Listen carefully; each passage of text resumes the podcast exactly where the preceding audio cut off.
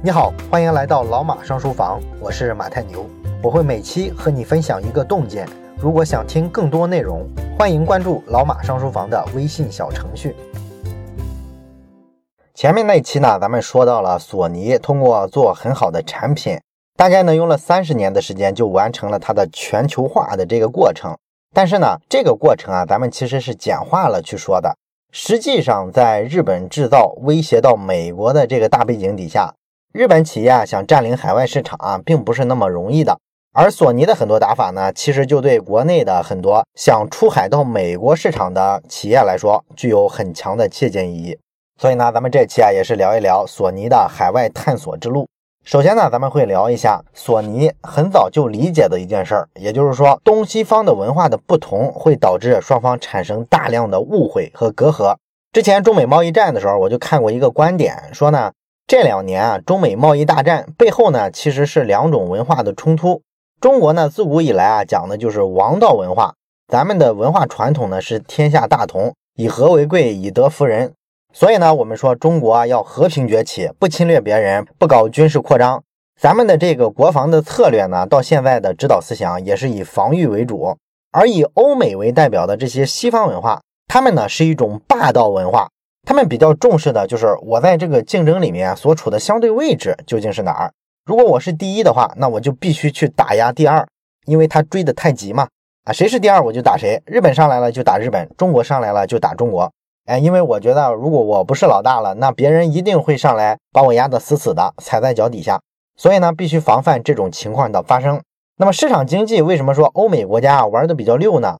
啊，也很大程度上就是因为这种市场经济里讲自由竞争的文化啊，这个呢，他们自己适应起来是比较容易的。那么王道文化跟霸道文化这种文化上的差异呢，体现在微观的经济层面，就是双方在很多经济活动里啊，有很多不同的认知跟做法。如果说你去对比一下很多中国人写的管理学的书籍，然后再去看一下美国人写的关于管理学的书籍，你会发现呢，这个差异是非常大的。中国人写的管理学的书籍啊，更多的是强调你要怎么跟员工处理好关系，让员工呢感觉干活干得舒服，铁了心的为老板卖命。而这个美国人呢，他写的管理学的书籍啊，强调的就是所谓的领导力啊。这个领导力是什么东西呢？其实是一种非常个人主义的东西啊。总的来说，意思就是我要想有领导力，就要成为一个别人心目中人格魅力非常强的这么一个人。我呢，可以用这种人格魅力啊，去感染其他人。这个东西啊，他们叫做领导力。所以说，这个东西方的管理逻辑是非常不一样的。一个强调温和，以大局为重，只要大局还在，那么我们就一定能找到共识。而另外一个强调的就是我一定要领先，领先呢才有话语权，才能领导别人。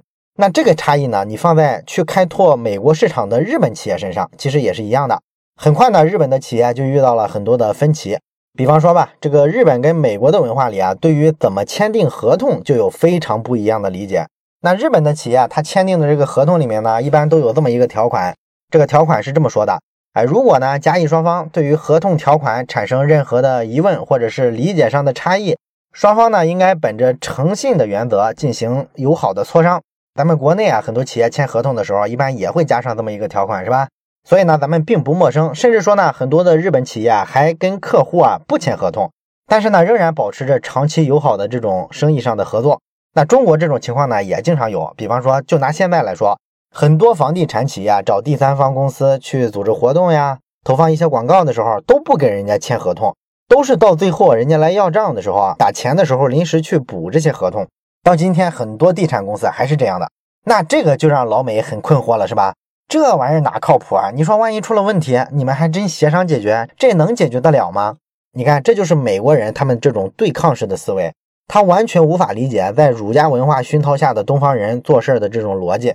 其实我们很多年一直这么运行，也没有出什么特别根本性的问题。这是说的这个签合同。那另外呢，你像银行和企业的关系上，东西方也是完全不一样的。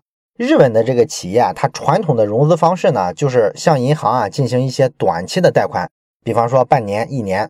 那到期之后怎么办呢？就跟银行商量呗，再给我延期，然后我再给你签一份短期的贷款合同。为什么要签短期呢？因为短期的贷款它利率是比较低的嘛。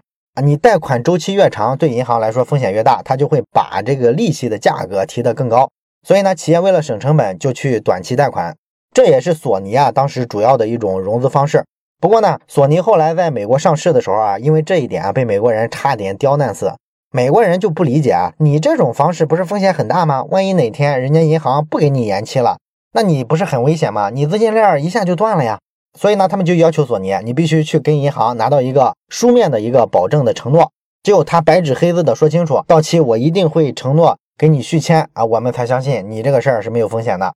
那盛田昭夫呢，为了解释这个事儿，真是磨破了嘴。费了好大劲才说服美国人，让美国人相信日本的这个企业跟银行之间呢是一种长期互相信赖、互相支持的关系。即便说没有这种书面的保证啊，银行也不会轻易的给他们断贷的啊。当然了，这事儿呢，其实放在今天来说啊，我认为还是美国人说的有道理啊，因为中国的这个中小企业啊，过去这么多年也是跟银行这么打交道的，一直就是靠一种口头上的默契来支撑着这种续贷。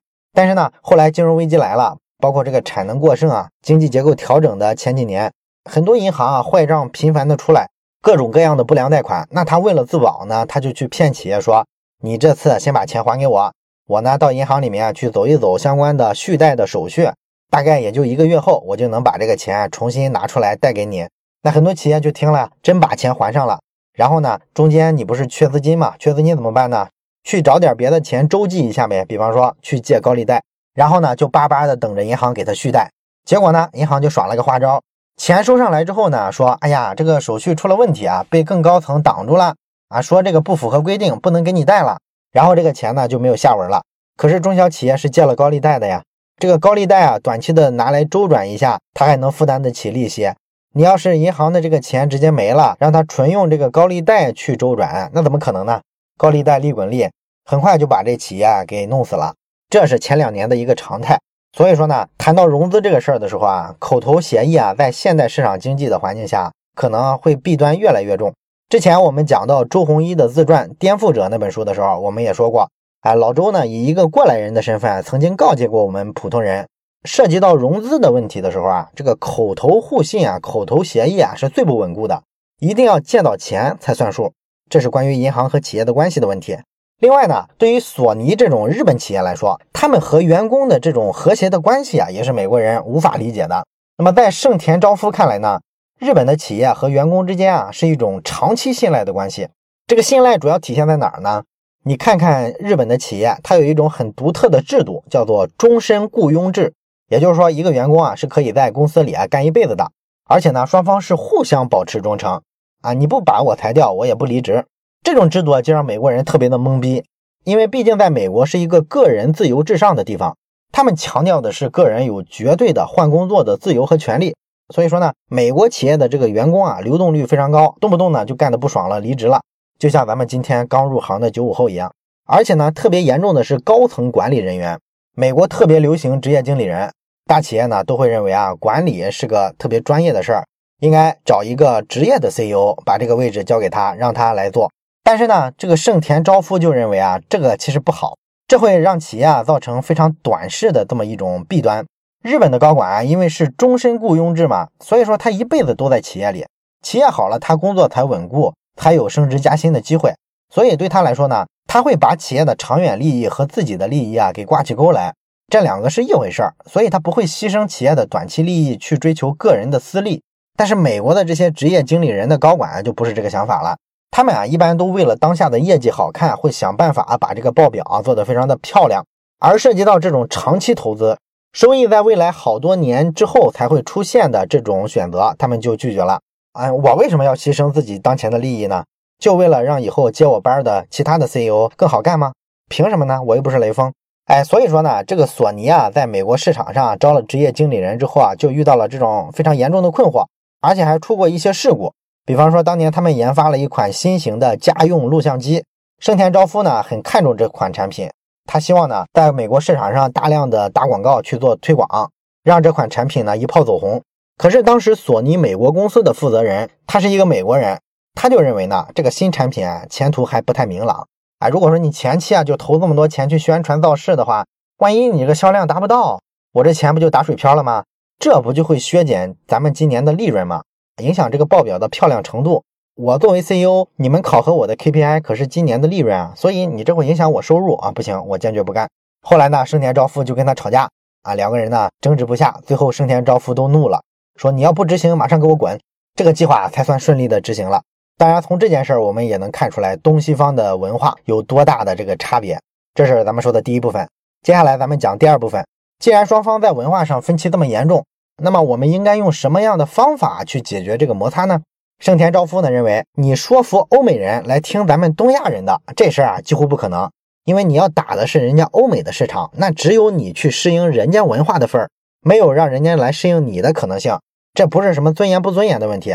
任何一款产品啊，要做到本土化，只有站在当地人的角度去思考问题，你才能赢下这一片海外市场。